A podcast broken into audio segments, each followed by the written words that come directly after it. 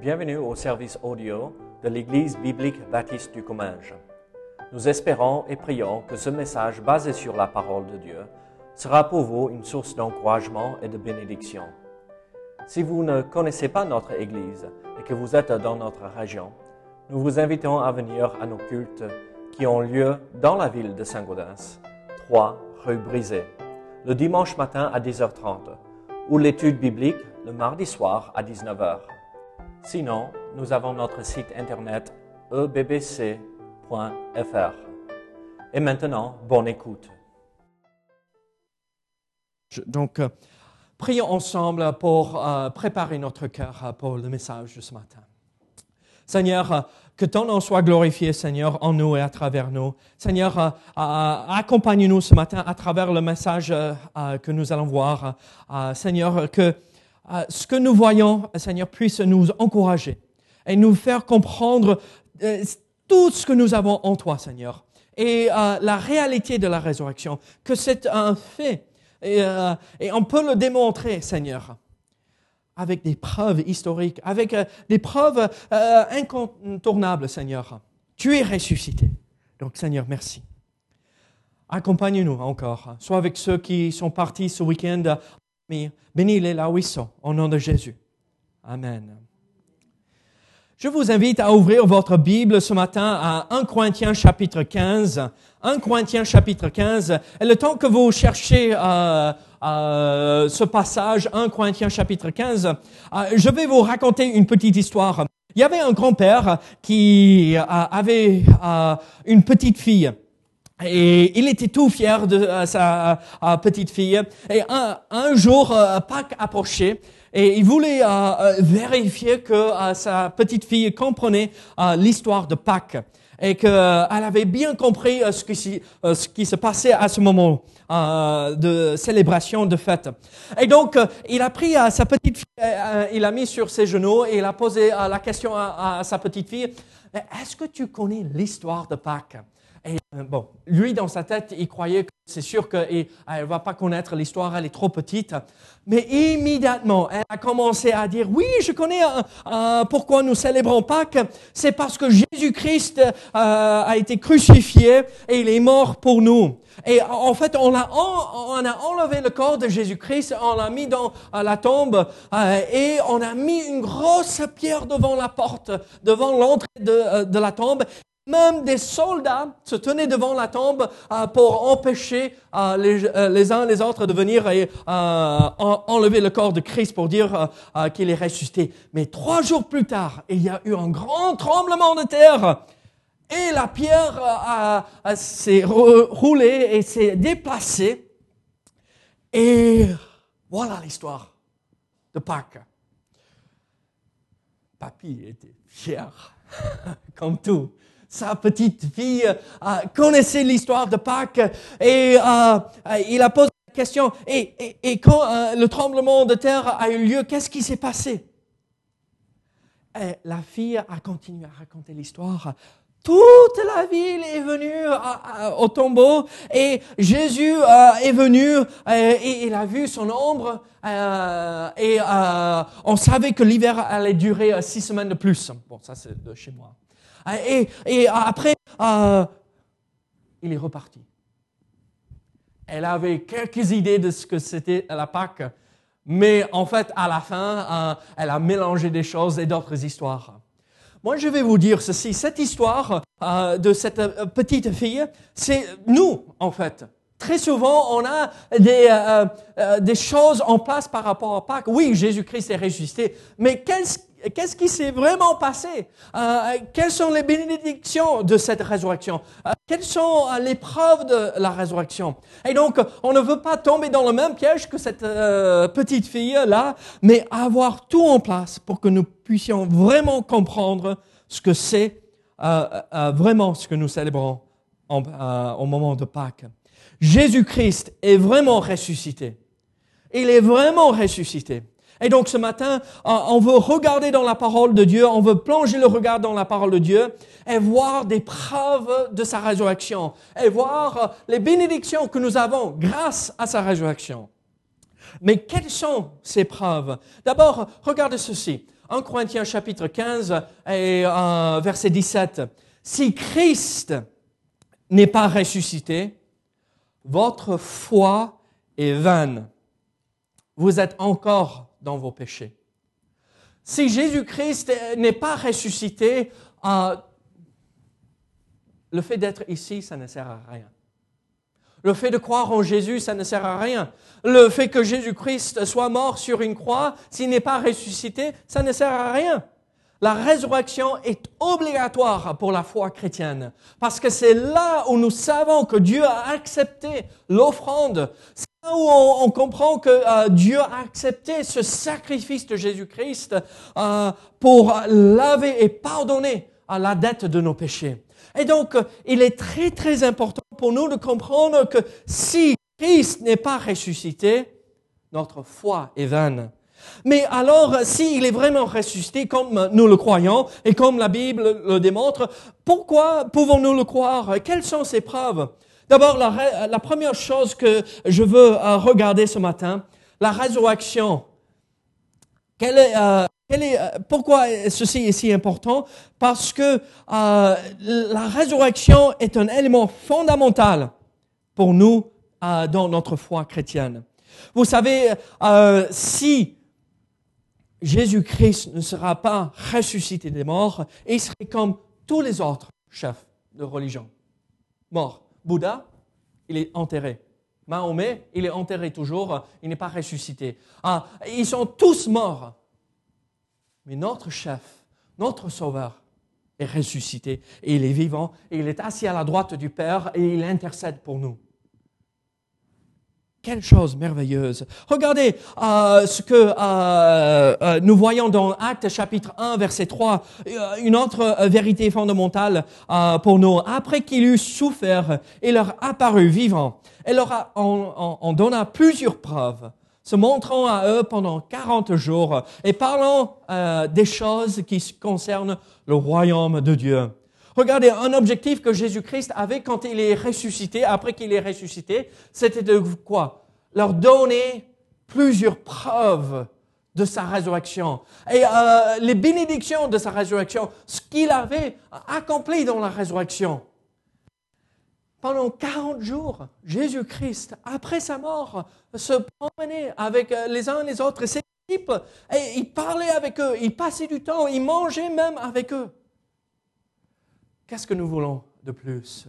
Alors, quelles sont ces preuves? Donc, la première preuve, moi, je veux, euh, que je veux regarder, c'est cette preuve euh, de euh, la tombe vide. Le tombeau qui était vide ce jour de Pâques. Vous savez, ah, je, veux, je vais vous poser une question piège. Quel jour et Bruno ne répond pas à ceci, d'accord? Tu as la réponse. Quel jour il était à l'étude à, à Luchon jeudi dernier? Quel jour était Christ crucifié On dit toujours le vendredi, n'est-ce pas? Le vendredi saint. Mais est-ce que vous pouvez réussir à avoir trois jours et trois nuits complets là-dedans? Non, c'est pas possible. C'était, moi je dirais, c'était, euh, il a été enseveli, euh, mis dans la tombe le mercredi soir, euh, parce que de mercredi à jeudi matin, une nuit. De jeudi matin à jeudi soir, à, euh, un jour. Et si on fait le décomptage, il faut que, comme tu as dit à la Chantal, c'est, euh, le jeudi commençait pour euh, les Juifs, le mercredi soir pour nous, d'accord? Et donc, c'est ce jeudi, jeudi de Pâques pour les Juifs ou le mercredi soir pour nous, hein, comme on, dit, la journée commence à minuit. Et donc, Christ a été crucifié ce mercredi. Et pourquoi on dit il, faut, fallait l'enterrer avant que le sabbat arrive? Quel jour est le sabbat? Le samedi. Mais qu'est-ce qu'ils fêtaient à ce moment-là? Quand ils sont montés dans la chambre haute, ils ont mangé les Pâques, euh, les Pâques juives, la sortie d'Égypte, n'est-ce pas? Et euh, vous savez, euh, il y avait plusieurs jours de sabbat, entre guillemets. C'est pourquoi il disait il fallait le descendre vite avant que le sabbat commence et il fallait le mettre dans le tombeau. Ils n'avaient même pas le temps euh, de euh, finir l'embaumement euh, pour Christ. Il fallait revenir le dimanche matin pour finir avec l'embaumé Jésus-Christ. Et donc, il y avait plusieurs jours de sabbat, de, de fête pour commémorer la sortie d'Égypte. Mais quand les femmes sont arrivées ce matin-là, elles sont entrées dans la tombe, dans le tombeau. Elles sont, elles étaient bouche bée. Elles n'arrivaient pas à comprendre. Elles regardaient là où elles avaient posé euh, le corps de leur sauveur, le corps de leur maître. Ça n'était plus. Jésus-Christ était ressuscité et la tombe était vide. Euh, la Bible enseigne euh, qu'il y avait des professionnels qui ont crucifié Jésus-Christ. Les Romains étaient des maîtres euh, de la crucifixion.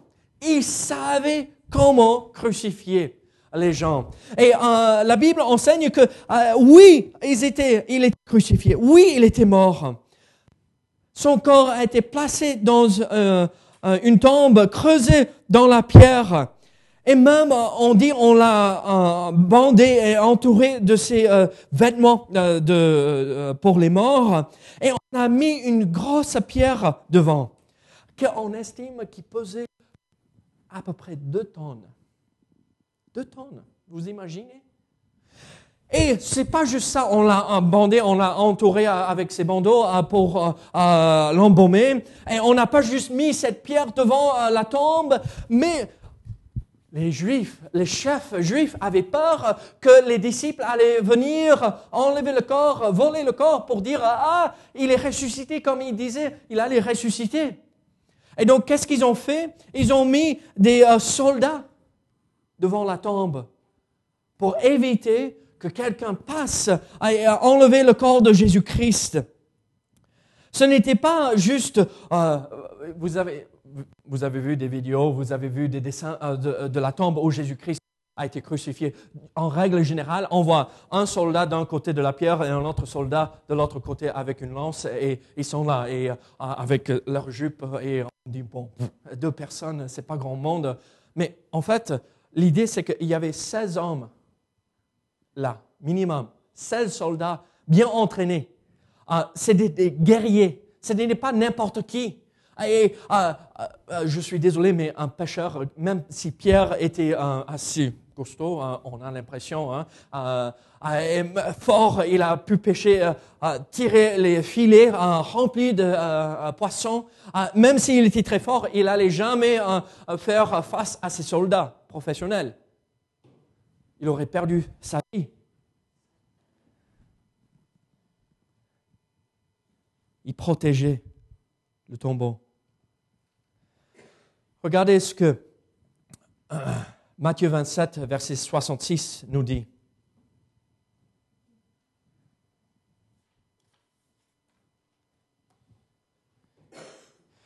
Ils s'en allèrent et s'assurèrent du sépulcre au moyen de la garde, après avoir scellé la pierre. Il n'y a pas juste cette pierre qui a été roulée devant euh, euh, le tombeau. Il n'y a pas juste ces, euh, ces soldats qui sont devant. c'est, il y a le sceau romain qui a été placé pour savoir si quelqu'un a roulé la pierre. Et l'idée ici, c'était un sceau officiel. Ah, vous savez, quand on a un sceau officiel sur des papiers, quand on ouvre, si c'est pas adressé à nous, il y a des graves conséquences. Ici, si les disciples oh, seraient venus pour rouler la pierre, et ça aurait pris plus d'un homme, hein, d'accord, pour rouler la pierre, ils auraient été euh, plusieurs de rouler la pierre, ils auraient brisé ce, euh, seau, euh, qui, cette pierre, ce seau qui a été scellé sur la pierre, ils risquaient leur vie. Ceux qui brisaient le seau, si ce n'était pas pour eux, ils n'avaient pas l'autorité de le faire, leur vie Et donc on voit toutes ces choses, euh, euh, la pierre, les soldats, le tombeau, euh, ce seau qui était posé sur la pierre. Mais quand ils arrivent, quand ces femmes arrivent pour finir à embaumer Jésus-Christ, elles rentrent, elles regardent, il n'est plus là une preuve de la résurrection de Jésus-Christ, c'est ce tombeau vide. Où est le corps de Christ? Les disciples n'ont pas pu, n'ont pas pu voler ce corps. Ils seraient morts à côté de ces soldats et un ou deux se seraient levés pour s'en occuper de ces onze pauvres disciples. Non, il est vraiment ressuscité. Il est vraiment ressuscité et cette tombe vide nous, démontre cela. C'est une preuve extraordinaire. Si vous trouvez euh, le tombeau de Mahomet, ses ossements sont toujours là. Si vous trouvez euh, Bouddha, son tombeau, il est toujours là. Si vous trouvez, quel est un autre chef de religion? Je ne sais pas. Ça, c'est les euh, deux autres grands. Ils sont tous là. Ils sont tous là. Mais le tombeau de notre Sauveur, il est vide. Il est ressuscité. Vous savez, il y a plusieurs qui ont essayé de dire, ah, le tombeau est vide parce que euh, ses disciples l'ont volé, euh, ont volé ce corps. Mais euh, ça, on comprend déjà que c'est pas possible. D'autres disaient, c'était les chefs religieux là qui ont volé le corps pour que on ne vénère pas un autre une autre chose que Dieu. Et encore, ça aurait appuyé la thèse de Jésus-Christ que je serai ressuscité dans trois jours. Et donc, euh, ces, chefs religieux n'auraient jamais euh, volé le corps de Jésus-Christ. Alors, euh, une preuve exceptionnelle, une preuve extraordinaire de la résurrection de Jésus-Christ, c'est ce tombeau vide. Vous pouvez aller aujourd'hui en Israël et visiter ce tombeau et voir qu'il est vide. Mais il y a une deuxième preuve il y a une preuve euh, qui est même plus euh, euh, puissante de ce, de ce tombeau vide. C'est les témoins oculaires. Est-ce que vous savez combien de témoins oculaires ont vu Jésus-Christ après sa résurrection?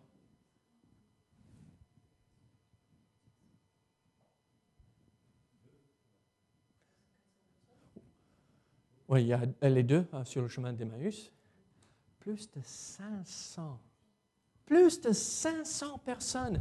Regardez ceci. Euh, regardez euh, avec moi euh, Acte chapitre 1, encore verset 3 nous allons avoir euh, euh, euh, quelques versets. Regardez, se montrant à eux pendant 40 jours, Jésus-Christ se montrait aux, disciples pendant 40 jours. Il passait du temps avec eux. en 1 Corinthiens chapitre 15, verset 3, regardez ceci. Paul enseigne à l'église de Corinthe, je vous ai enseigné avant tout, comme je l'avais aussi reçu, que Christ est mort pour nos péchés selon les Écritures, qu'il a été enseveli, qu'il est ressuscité le troisième jour selon les Écritures, et qu'il est apparu à ses faces, puis aux douze. Ensuite, il est apparu à plus de 500 frères à la fois, dont la plupart sont encore vivants et dont quelques-uns sont morts. Qu'est-ce que nous voyons ici? On a des preuves de la résurrection de Jésus-Christ. On a des témoins oculaires. Et euh, on ne peut pas nier cela. Quand on arrive à 500 personnes qui disent, oui, j'ai vu de mes propres yeux que Jésus-Christ était là, il est ressuscité, on ne peut pas nier cette réalité. Bruno, pique un jambon de chez moi, parce que hein, vous connaissez euh, Bruno et son jambon. Il vole un jambon de chez moi. Mais j'ai suspendu un jambon dans mon bureau, donc euh, ne viens pas. Et il n'y a personne chez moi. Moi, je suis parti avec mes lycéens, on, fait un petit tour. Personne est à la maison et personne le voit descendre le jambon là où il est suspendu dans mon bureau et personne le voit entrer avec caché euh, sous son manteau et personne le voit couper euh, ce jambon et commencer à manger et personne voit. Et moi j'arrive et je, euh, je vois qu'il y a plus de jambon et je me dis mince alors, je sais qui a volé mon jambon parce que je sais que c'est seulement Bruno qui parle du jambon tout le temps, donc je sais que c'est lui. C'est qui qui vous allez croire? Moi qui n'ai rien vu quoi que ce soit, ou Bruno qui dit non, non, non, moi j'ai acheté ce jambon. Bruno ne va jamais voler le jambon chez moi, d'accord, comprenez bien, mais ah, c'est qui, vous que vous allez croire? Bon, vous, vous allez me croire parce que vous avez entendu parler euh, du jambon avec Bruno. Mais vous prenez quelqu'un de la rue qui ne me connaisse pas, euh, qui ne me connaît pas, pardon, et qui ne connaît pas euh, Bruno, et vous présentez les faits. La personne va dire, j'en sais rien. Hein. Il n'y a personne qui a vu, il n'y a aucune preuve. Alors, on ne peut rien dire. Alors, mon procès contre Bruno pour mon jambon tombe à l'eau. Ça ne sert à rien. Il n'y a aucune preuve. Mais si j'avais mis une caméra dans mon bureau et j'avais filmé, maintenant il y a un témoin oculaire, oui bien sûr électronique, mais il y a un témoin oculaire. Et je montre cette vidéo. Maintenant, vous allez croire Bruno ou moi Mais moi parce que j'ai une preuve. Je vous montre personnellement. Regardez, il me pique mon jambon. Mais après, j'ai oublié que je lui ai dit qu'il pouvait le prendre hein, et entrer avec. Mais regardez, il n'y a pas juste une preuve, un témoin oculaire, mais il y a plus de 500 personnes qui ont vu Jésus-Christ ressuscité. Il y avait les femmes qui l'ont vu ressusciter. Il y avait Jean et Pierre qui ont couru vers le tombeau pour voir. Et, euh, euh, pas, il n'était pas là. Il y avait les deux euh, disciples sur le chemin d'Emmaüs qui se sont promenés tout au long du chemin d'Emmaüs pour aller à Emmaüs et ils parlaient avec lui. Et après, les onze dans la chambre haute, Jésus-Christ est apparu. Thomas qui doutait, Hein? Il a vu. Oui. Après les autres, il y a tellement de témoins oculaires, c'est impressionnant. Et vous savez quoi? Si demain matin, on était un, devant un, juge au, au tribunal et on commençait à passer chaque témoin oculaire, on leur donnait 15 minutes à chacun de ces euh, plus de 500 témoins oculaires et on commençait lundi matin et on ne s'arrêtait pas. On ne faisait pas de pause. Même pendant la nuit, on ne faisait pas une pause. Jusqu'à quand allons-nous entendre des témoignages de la résurrection de Jésus-Christ?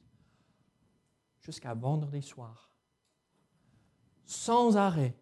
De lundi matin jusqu'à samedi soir, les gens disaient, non, j'ai vu Jésus-Christ. Je l'ai vu, j'ai parlé avec lui, je me suis assis pour manger. Même Pierre euh, et euh, les autres sont partis à la pêche. Vous vous rappelez de cette histoire? Et Jésus-Christ était là sur le bord euh, de, de, la mer de Galilée et il avait préparé les braises et il avait même des poissons sur une grille et il préparait à manger pour les disciples. Et les disciples arrivent et ils mangent ensemble. Regardez. Il est impossible de nier euh, euh, la réalité de la résurrection de Jésus-Christ. Vous savez, si on aurait, on donnerait 15 minutes à chacun de ces témoins oculaires euh, et ils à témoigner devant un juge, ça prendrait 129 heures.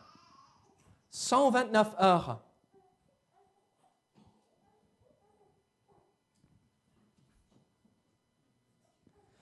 Quel était le premier message prêché dans l'Église? C'est quand que l'Église a commencé? Jour de Pentecôte, n'est-ce pas?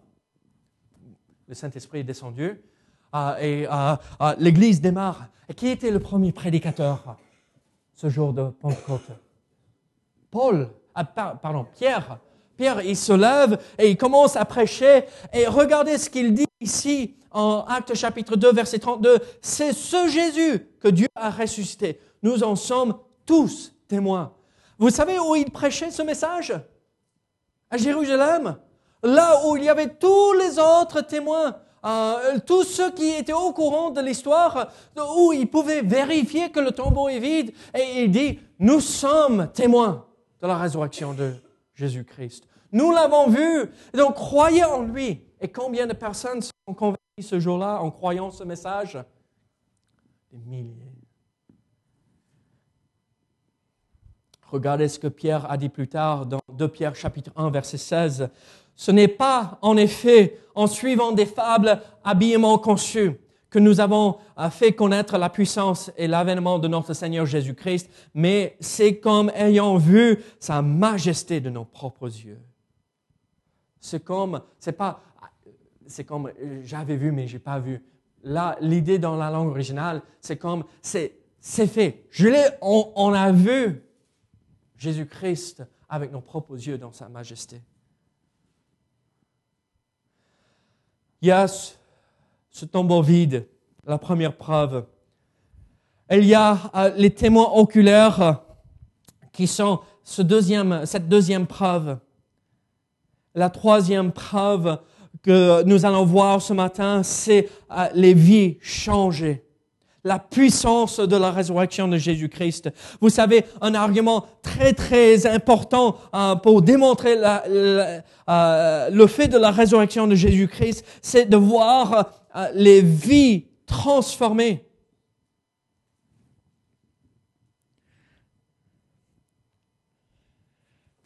Quand Jésus-Christ a amené les onze disciples dans le jardin de Gethsemane, il leur a demandé, veillez et priez. Qu'est-ce qu'ils ont fait? Ils venaient de manger un bon repas, la Sainte Seine, qui a été instaurée ce soir-là. Mais il y avait le stress, il y avait euh, tout ce qui se passait autour, ok? Ils sont dormis. Il, il a pris les trois plus proches, Pierre, Jacques et Jean avec lui, et ils se sont mis un peu plus loin. Il a dit, veillez et priez. Et Jésus n'en pouvait plus, il s'est mis un peu plus loin et il a commencé à implorer le Seigneur, Seigneur, si c'est possible, euh, faites en sorte que euh, cette coupe, euh, je ne suis pas obligé de boire cette coupe. La mort, le sacrifice de Jésus-Christ. Il revient et il voit les trois et les autres aussi en train de dormir.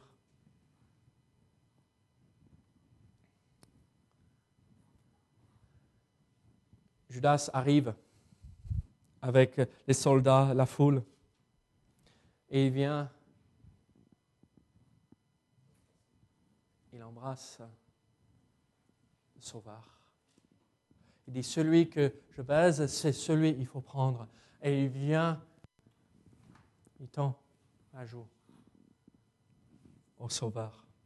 Et on le prend, et Pierre, dans euh, la colère, dans sa façon de faire euh, être extrême dans tout, euh, complètement chaud ou complètement froid, il prend son épée et il enlève l'oreille du jeune serviteur, du souverain sacrificateur. Et qu'est-ce que Jésus-Christ dit? Ce n'est pas la volonté de Dieu. Il prend l'oreille, il le remet, il guérit et il l'emporte. Vous imaginez les soldats qui sont venus, ils voient que Jésus-Christ, il prend l'oreille qui est par terre. Il voit le sang qui coule de l'oreille, de là où l'oreille était. il voit Jésus-Christ remettre l'oreille et ça ne veut rien dire. On va le crucifier.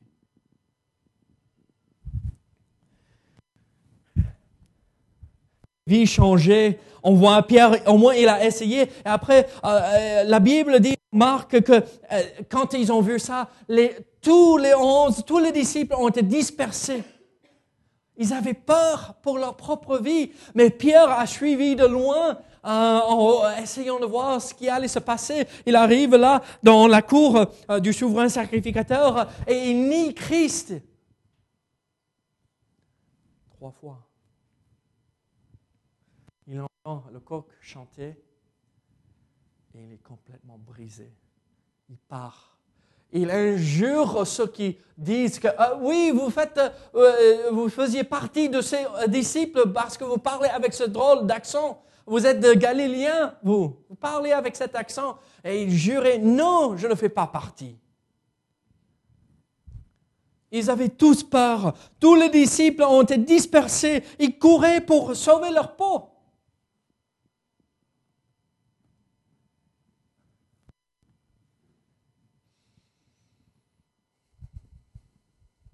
Regardez Jean chapitre 20, verset 19 à 20.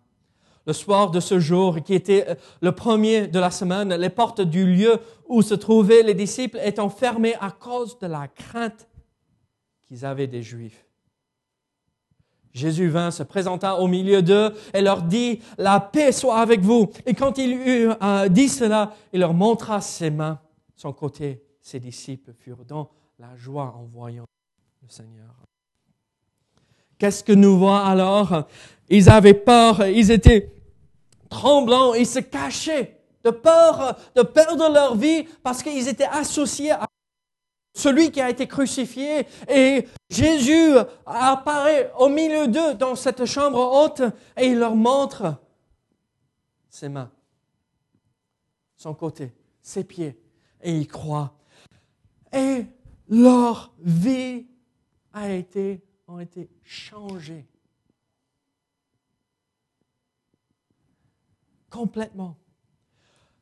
De de passer de la peur, la crainte, de se mettre devant, juste un petit mois euh, plus, euh, plus, tard, devant toute euh, la ville de Jérusalem pour prêcher Jésus-Christ est vraiment ressuscité et de consacrer leur vie entière, être prêt à même donner leur vie pour servir Jésus-Christ. Leur vie a, a été changée. Si vous ne croyez pas que la vie de ses disciples ont été changés. Écoutez ceci. Matthieu est parti en Éthiopie euh, et il est mort en Éthiopie en témoignant de Jésus-Christ. Marc a été euh, euh, traîné dans les rues derrière des chevaux jusqu'à ce qu'il soit mort. Pierre, Simon, Simeon, André et Philippe ont été crucifiés. Jacques a été lapidé. Thomas a été tué par des lances. On l'a accroché et on jeté des lances à lui. Paul, on dit, a été lapidé, mais avant qu'il était lapidé, on l'a jeté dans l'huile bouillante. Jean, le petit, le jeune, là parmi les autres disciples, celui qui s'est appuyé contre à, Jésus pendant le repas. C'est le seul qui est mort de vieillesse. C'est le seul qui est mort de vieillesse. Mais vous savez où il était à ce moment-là? Sur l'île de Patmos. La tradition nous dit qu'il a été euh, même lui aussi jeté dans l'huile bouillon et euh, on a essayé de le tuer, mais il a survécu à cela. Il est mort à une quatre-vingt-dizaine d'années servant le Seigneur. Il y a quelques idées que même peut-être il a été relâché de l'île de Patmos, mais il était emprisonné dans cette île où il n'y avait rien. Tous ces hommes se sont consacrés entièrement pour le service de Jésus-Christ. Et si c'était eux qui ont volé le corps, si c'était eux qui ont euh, menti à tous les autres, pourquoi étaient-ils prêts à donner leur vie pour un mensonge n'est pas possible. Je raconte un mensonge à Greg. J'ai un million de dollars sur mon compte en banque. Là, hein? Ça va me croire, mais j'ai un million de dollars sur mon compte en banque. Et je jure, et oui, il y a un million sur mon compte en banque, un million de demi-centime, quart de centime peut-être, mais je ne sais pas. Mais euh, et je le jure et je suis prêt à passer devant les tribunaux, je suis prêt à monter jusqu'au euh, au cours suprême aux États-Unis pour lui démontrer c'est vrai. Et quand j'arrive et ils disent, juge là sur la cour suprême, ils disent, si vous n'avez pas un million d'euros, euh, de dollars sur votre compte en banque, soit vous le reconnaissez maintenant, soit vous allez euh, euh, subir la peine de mort. D'accord? Et qu'est-ce que je vais dire? Je sais que c'est un mensonge. Est-ce que je suis prêt à mourir pour un mensonge? Non. Ces hommes-là ont été prêts à mourir pour Jésus-Christ parce qu'ils savaient que c'était la vérité. Il le savait. Les vies changées sont une preuve extraordinaire, magnifique. Mais c'est bien d'avoir ces, ces preuves qui nous démontrent la véracité de ces récits de la parole de Dieu, qui nous montrent que Jésus-Christ est vraiment ressuscité. Mais qu'est-ce que ça nous fait pour eux? Ça fait pour moi, concrètement. Je suis là, je vis sur cette terre aujourd'hui, 2016, et j'ai des soucis, et j'ai des problèmes, et euh, j'ai besoin d'aide. Mais qu'est-ce que ça fait pour moi qu'un homme, il y a presque 2000 ans de cela, est ressuscité des morts? Je vais vous dire ceci. La résurrection de Jésus-Christ nous donne euh, des bénédictions et nous pouvoirs avec des bénédictions magnifiques. Et la première chose, je veux vous dire que la résurrection nous procure, si nous avons placé notre foi en Jésus-Christ, c'est la paix avec Dieu. Regardez Romains chapitre 5. Romains chapitre 5. Et regardez ce que l'apôtre Paul dit ici. Romains chapitre 5. Étant donc justifiés par la foi, nous avons la paix avec Dieu par notre Seigneur Jésus-Christ. Comment sommes-nous justifiés par la foi, pas par les œuvres, pas parce que je porte un costume et je suis venu ce matin à l'église, pas parce que j'ai euh, mis ma dîme dans euh, la boîte d'offrande, pas parce que je fais quoi que ce soit. Comment suis-je justifié Par la foi en Jésus-Christ? Et regardez ce que ça me donne. La paix avec Dieu. La Bible enseigne que la colère de Dieu repose sur tous les hommes jusqu'à ce qu'ils viennent à Jésus-Christ par la foi. Ce n'est pas une colère que euh, quand on voit euh, des hommes, une colère où euh, on est prêt à, tomber sur les uns les autres avec des poings. Non, la colère, c'est le jugement. Dieu va nous juger pour nos actions. Mais si je viens par la foi, la colère de Dieu est enlevée et la paix avec Dieu est installée. Qu'est-ce qu'il faut faire alors? Venir et accepter Jésus-Christ comme notre Sauveur, tout simplement, et Dieu nous donnera sa paix. On fera la paix avec Dieu, mais il nous donnera la paix de Dieu. Comme ça, on peut faire face aux épreuves de la vie. Mais nous voyons aussi une autre vérité de, dans ce même verset. Qu'est-ce que nous avons? La paix avec Dieu, mais aussi le pardon. Justifié Justifier, c'est, regardez, Dieu, on vient à Dieu et pardonne-moi. Et Dieu dit, d'accord, je prends, la gomme j'efface tout. Comme ça n'a jamais eu lieu. Et c'est pas ma justice que Dieu voit par la suite, parce que moi je suis rien et j'ai aucune justice, j'ai rien de bon en moi naturellement. Dieu me voit à travers son Fils Jésus-Christ. Et il voit la justice de son Fils. J'ai le pardon en Jésus-Christ. Est-ce que vous vous sentez coupable? la, dernière fois que vous avez fait une bêtise, soyez honnête avec moi. Si vous êtes honnête avec moi, probablement. J'espère que pas ce matin, mais bon, peut-être même ce matin. Au moins cette euh, dernière semaine, d'accord, vous avez fait une bêtise. Mais si vous êtes comme moi, euh, peut-être ce matin même. Et vous sentez à l'intérieur de vous, oh, sale. J'aurais pas dû dire, j'aurais pas dû faire, j'aurais pas réagir comme ça. Caris Jussière faisait quelque chose. Et Mélissa lui a dit, Caris, je t'ai dit, non. Et euh, elle a corrigé à l'enfant, pas, méchamment, mais à, à Caris a regardé, pardon. Elle a pris maman par les jambes, elle voulait serrer maman dans les bras. Et euh, maman est descendue, elle a pris fait des bisous. Ça va, t'inquiète. Deux secondes plus tard, elle courait partout et elle était contente comme rien n'était. Comme ça n'a jamais eu lieu. Le pardon. Dieu nous offre cela. Il dit, venez à moi. placez votre foi en moi et je vous pardonne.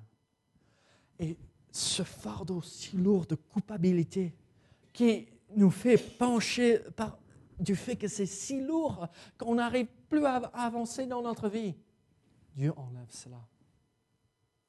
Il nous lave, il nous purifie. Le pardon, si magnifique. Mais il y a une autre bénédiction que nous recevons euh, grâce à la résurrection de Jésus-Christ, c'est la vie. En fait, tous ceux qui ne connaissent pas Jésus-Christ ne vivent même pas, en fait. Et oui, ils ont la vie dans leur corps, ils sont euh, animés euh, par euh, un système biologique que Dieu a, a, mis en place, mais ils ne vivent pas vraiment parce qu'ils ne sont pas entiers, ils ne sont pas complets. Il y a cet aspect spirituel qui est si important.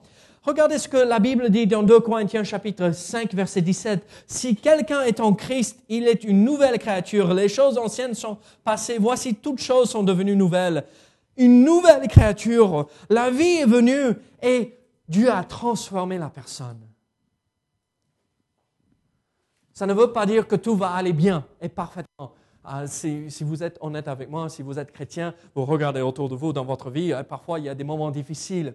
Mais nous sommes des nouvelles créatures en Jésus-Christ parce qu'il nous rend la vie spirituelle et nous réanime. Et on peut vivre spirituellement parlant. Mais qu'est-ce que nous avons aussi grâce à la résurrection? Quelle est une dernière bénédiction? Et je ne vous donne pas la liste entière, croyez-moi. Il y a tellement de bénédictions le salut. Le salut est pourvu par le sacrifice de Jésus-Christ et par sa résurrection.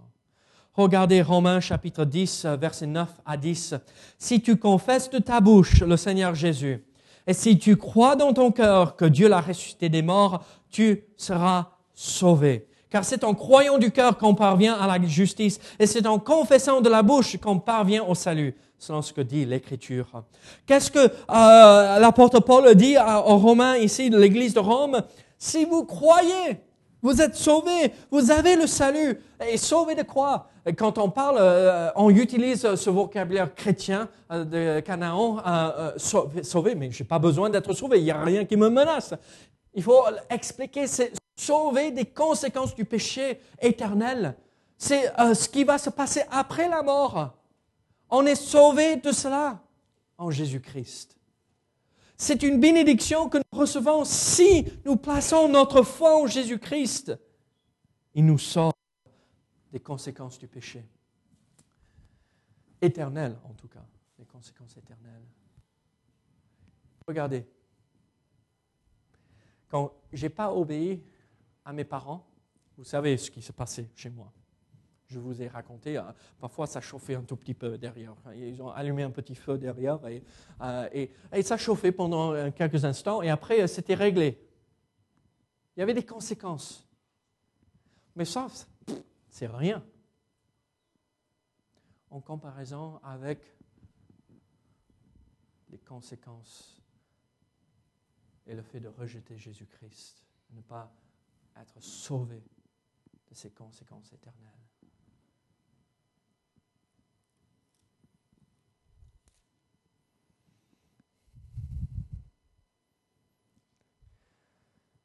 Apocalypse chapitre 20, verset 15. Quiconque ne fut pas trouvé écrit dans le livre de vie fut jeté dans l'étang de feu. Ça a chauffé un tout petit peu, mais là, ça va chauffer pendant l'éternité. On dirait, mais David, c'est dur ça, c'est méchant. Oui.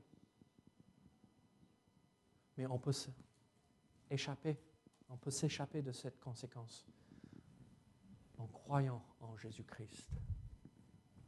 Il nous sauve. Ce matin, j'espère que vous avez compris que la résurrection de Jésus-Christ est un fait historique qu'on peut démontrer.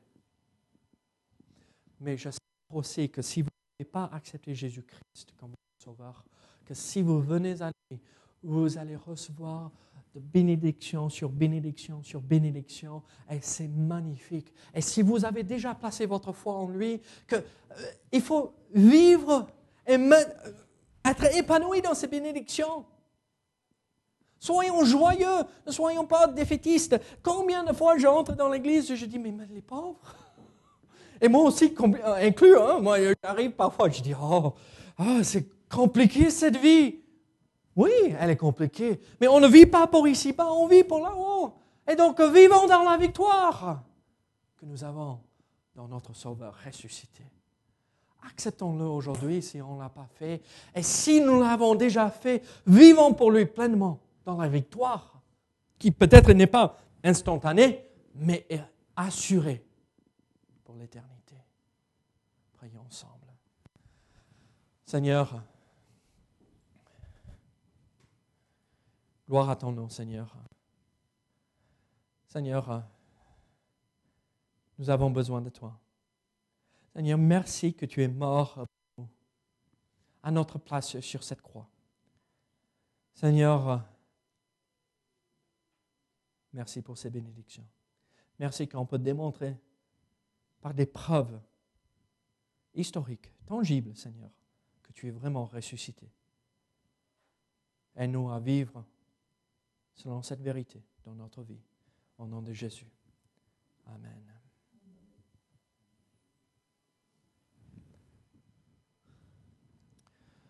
Nous allons prendre juste quelques instants là. Si le Seigneur a touché votre cœur,